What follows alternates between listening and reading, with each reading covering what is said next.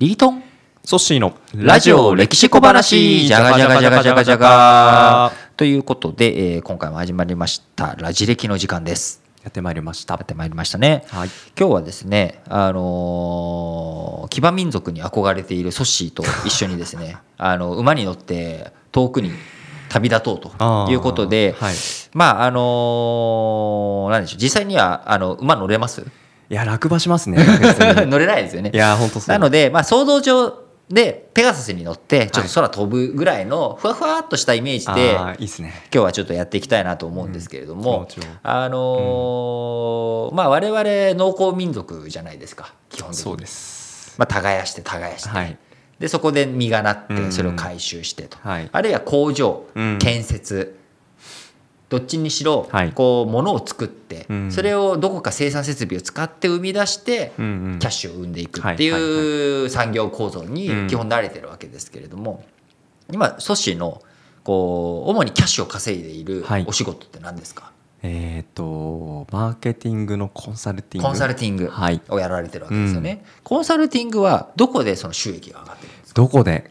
うーんなんでしょう。まずどうお客さん先行きますよね。はい。で今何に困ってますか？困ってますか？いやウェブサイトのサイトが重いんですとか集客できないんですとかっていうところから始まって、あじゃあこういう施策がいいかもしれないですね。っていうところがスタートになるのかな、うん。うん。うん。このあたりなんか今求めてる話近いですか？いや、えっと、ただ単に別うん。にソッシーが何をしてるのかって聞きたかっただけキャッシュどこで生んでるかって難しいですね。だって例えばコンビニだったらそのお金のそのやり取りがあるわけじゃないですか。お金のやり取りありますよね。ありますよね。っていうのが実際にその商品売れた商品だからポスシステムっていうのを使って、こう何が売れ筋の商品なのか、どの時間帯に何が売れるのかっていうのをデータで管理して、だからその売れ筋の商品死に筋の商品は捨てて売れ筋だけ置いていくっていう。限られた面積をどういうふうに有効活用するかっていう勝負じゃないですか。そうそうそうそう。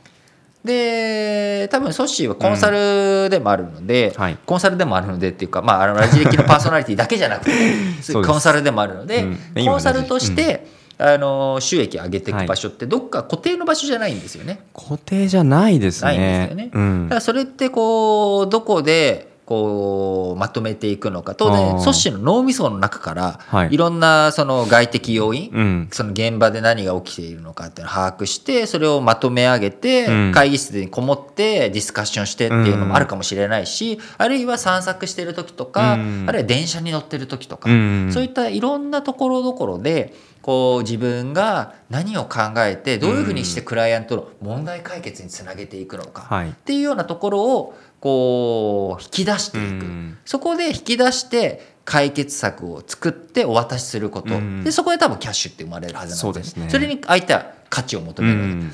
だから隣にいて必死になんか議事録を取ってくれるとか。あるいは議事録を取ったものをきれいなパワポにまとめてくれるから。それに価値を見出してるわけじゃないですよね、うん。そうですね。そうするとそういったところをどこで収益を上げていくのか。うん。で遊牧民。はいっていうのを聞いた時に、はい。なんとなく遊牧民ってこう農耕民族より計算してないみたいなイメージありません？うんあります。そのご飯が食べれる場所にいいて、うん。食べれなくなったらまた次のところに行って。そう。うん。でもそれって計画性がないとできないんですよ。そうなんですか？だってどこに牧草が生えてるか、確かにあの漁業を考えたらもっと僕らにしやすいかもしれないんですけど、漁業やるにあたって、うん。どこに魚要は今はレーダーがあるので魚探機魚探して、で釣りするわけじゃないですか、僕らが釣りする時も。だし漁する時もどこにどういうふうになっていくのか。で当然その魚の動きってうん。年によって違うわけですよね。そうですね。だったりとか、うん。あるいは兆候によってどこにこういるのか潮流によって変わってくるわけですし。でそれは実は農業も一緒で、はい。天候によって今日は今今年はちょっとこういう天候だからこういうふうにしなきゃいけないとかうん。当然臨機応変に対応しなきゃいけないとか水不足だなととか今年はちょっと雨が降らな少なそうだなとか、うん。そういったものをこうやって考えていかなきゃいけないので計算をしなきゃいけないっていうのは実は農業もはい。遊牧民も一緒で、流木民も一緒か。だって牧草がどこにどう生えてるかって分かってなかったらうん。とかそれを計画していかないとできないんですようんうんうん。ねだからその生産物をはい。どっかに固定して貯蔵するっていうところはないかもしれないけれども、うんうんそのどこにどういうふうにして世の中が成り立っているのかっていうのをきちんと把握して動かなきゃいけないっていう意味では、うん、ふらりふらりと気の向くままになんか生活してるように思うかもしれないけれども、うん、実は緻密にいろんなことを考えていってるということで、コンサルのお仕事もそういう意味では、こうしかもそこに信用とか信頼の蓄積があるわけですよね、ね、結果として。ということはこう計画性とか計算がある程度ないとできないわけなので,、でいるただ場所にどっかとらわれてるわけじゃない。はい。どっかその企業さんに固定で入っているわけ。でもちろんまあ長いお付き合いのクライアントさんもいるとは思うんですけれども、そういうことを考えると遊牧民の暮らし方考え方っていうことを今まさに我々サービス業の人間だったりとか工場を持たない生産設備を持たないような人たちっていうのはきちんとそういったところの計算力というか生産性をどういうふうに高めているのか、うん、どういうふうに計算して、えー、物事を進めているのかっていうのはだいぶ参考になるんじゃないのかなと思うんですけど、うん、どうです？なるほど。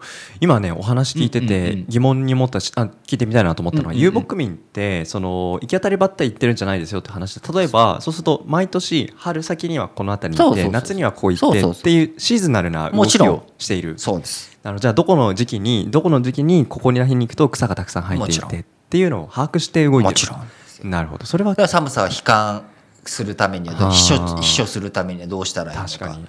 それは計算しないといけないわけ、一ところに止まってないだけであって、きちんと計算っていうのをしないと生活なんてとてもじゃないけどできないわけですし、ね、いきなりじゃあ遊牧民やってって言われてもできないわけなんです どこ行ったらいいか分かんないですよね。どこ行ったらいいか分からないから。確かにだからこう、うん、じゃあいきなりどこでもいいよ好きなように仕事していいよって言われても、うん、じゃあどこで働くのが一番自分の生産性が高まるんだろうっていうのは分かんないわけですよね。そうですね。だから実はソッシーがまだ見つけてないベストスポットがあるかもしれないわけ。です。公園で、なんかこう日当たりのいいところで気持ちよく仕事してる方がポケット w i f i を持ってね。そうですね。そっちの方がいいかもしれないしあるいはどっかこう牢屋のような こうところで閉じこもって耳栓して集中した方がいいかもしれない、うん、それは多分時と場合によっても違うと思うんですよ、うん、違いますね。それは環境だったりとか気分だったりとかによって多分使い分けた方が良かったりとかもすると思うんですよね、なるほど。なんかそのシーズナルと言いながら毎年ちょっとずつ環境要因で変わることあるじゃないですか。だからそれに合わせて本当に今日とか今年とか一番いいコンディションってどういう場所なのかなって感じながらちょっとずつやっぱ調整していくのもあったりそうですよね。でそれは農業も一緒ですしアジャストをどういうふうにしていくのか。もちろん基本のプランコンセプトを立てた上でどういうふうにアジャストしていきますか。っていう微調整をどういうふうに加えていくのか。でそこに外的要因とか内的要因含めて何が起きてるんだろう。どういうので自分は動くんだろう考えるんだろう、うん、で相手客先は何を今求めているんだろう、うん、っていうことが必要になってくるのかなと思います。なるほどね。どこでもいいと言いながら僕一箇所だけここ絶対ダメだなってなりました、おどこですか？あのベッドのある家。あ ここはね絶対になかなかアジャストできる自信がないですね、はい、はい。えーえー、そんなラジオ歴史小話でした、えー、お相手はリートンとソシでした